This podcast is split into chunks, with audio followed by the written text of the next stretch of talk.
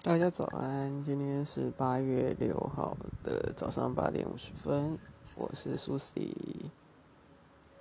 八月六号了，今天动之前可以去领取哦，大家不要忘记。如果有抽到的观众、听众朋友，昨天美股去炒新高，三大指数的涨幅大概都有一到一点五帕之间。台湾在 ADR 台积电 ADR 上涨四点七六帕的情况下，今天早上也上涨将近一帕。我想这个盘是目前应该是持续上涨，看不到什么。就如果现在天晴，看不到什么大的变动，顶多就是。午后雷阵雨吧，偶尔震荡一下。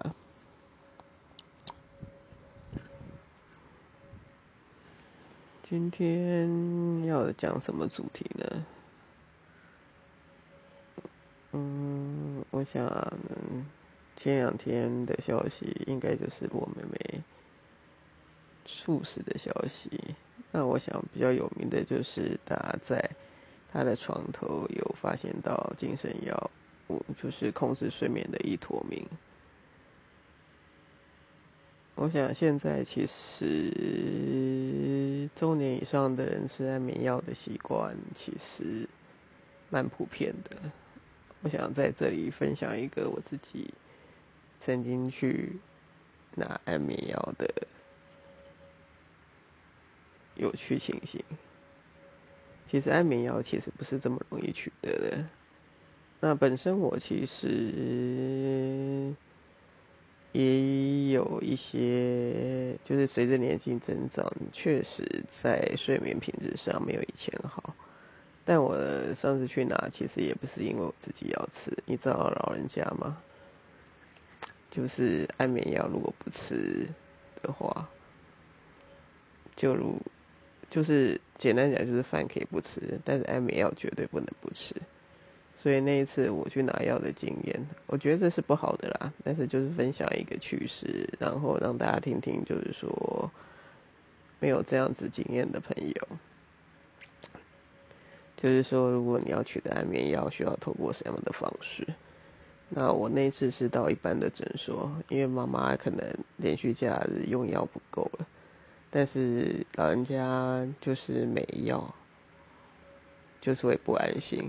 所以我就假装患者，其实也不是啊。其实我自己本身也有稍微的失眠状态，所以我就去到了诊所，然后告知说我想要拿安眠药。那他流程其实就跟一般挂号一样，然后挂了之后你就等候，然后进去的时候，其实医生会问的就。哦，不对哦，一开始的时候你要先填一个表，那那个表就是评判你今天就是他的问的问题，你有没有达到就是失眠的状态。然后表填完之后就等候，然后进去之后，医生就会问的非常详细。那因为当时我表示说我要拿三种药，他是说第一次是不可能拿三种药，所以经过。心理医生耐心的问候之后，大概花了十到二十分钟吧。那这其中很有趣，就是因为很多其实患者去拿药，只是他们已经是患者，所以他们拿药很快。但是每一次医生要开药之前，还是要再做一次诊断。但因为他们就是老患者，所以时间很快。那因为我进去待快二十分钟，在这期间你也知道吗？那。拿药的患者都是你比较年长的，然后他们就在外面一直探头探脑，就是 想说怎么还不结束，怎么还不结束，就是想赶快把药拿走。然后其实医生其实还蛮有耐心的，就是诊断你一些可能制造原因。那因为本身我的妈妈也是在那边就诊，所以因为其实失眠的状态是会遗传的。然后，其实我讲述的情况，其实是我自己真实发生情况。虽然是我帮妈妈去拿，好像有点在扮演假病患，但是因为我描述的情况确实也达到就是失眠状态，只是我没有办法像我妈妈一样，可以拿一次拿三种成分，因为它有剂量的的大小，就大小，所以说你其实刚开始的时候，其实他那个其实有点只是镇静剂啦，就是也不是真的安眠药，它就可能稳定你的。你的那个什么呃中枢系统就会让你可能比较平静，然后比较可以睡觉。那其实药名我有点忘了，对啊，因为那一次拿回来之后，那我因为自己不是真的要拿药，然后就是为了帮助老人家去做一个不是很好的示范，所以其实是有点心虚的。但是从这样的一个过程之中，你发现其实台湾。呃，吃就是安眠药的比例其实蛮高的。那我想这个在健保给付的时候，其实有特别特别提到。对啊，那其实这个是日后大家都有可能会遇到的问题。那其实我之前本来也是一个蛮容易睡的人，可是你知道，随着年纪的增长，这些好像是不可逆。那不可逆，我们是不是就应该要面对？那面对其实就是积极跟消极嘛。那你消极面对就是用药，但是药其实会产生一个依赖感。之前就是有一个笑话，就是因为很多人对药物产生依赖感，所以就变成其实医生就算开维他命给他，他还是睡得很好。所以有时候是心理的因素大于你的生理因素。那其实。我的话，可能失眠的频率就会随着你知道女生嘛，荷尔蒙变化，所以她反而会随着荷尔蒙变化。压力倒并并不是，所以我说很多就是接近更年期妇女的时候，她会因为荷尔蒙的改变，而使你的生理结构也跟着改变。那加再加上。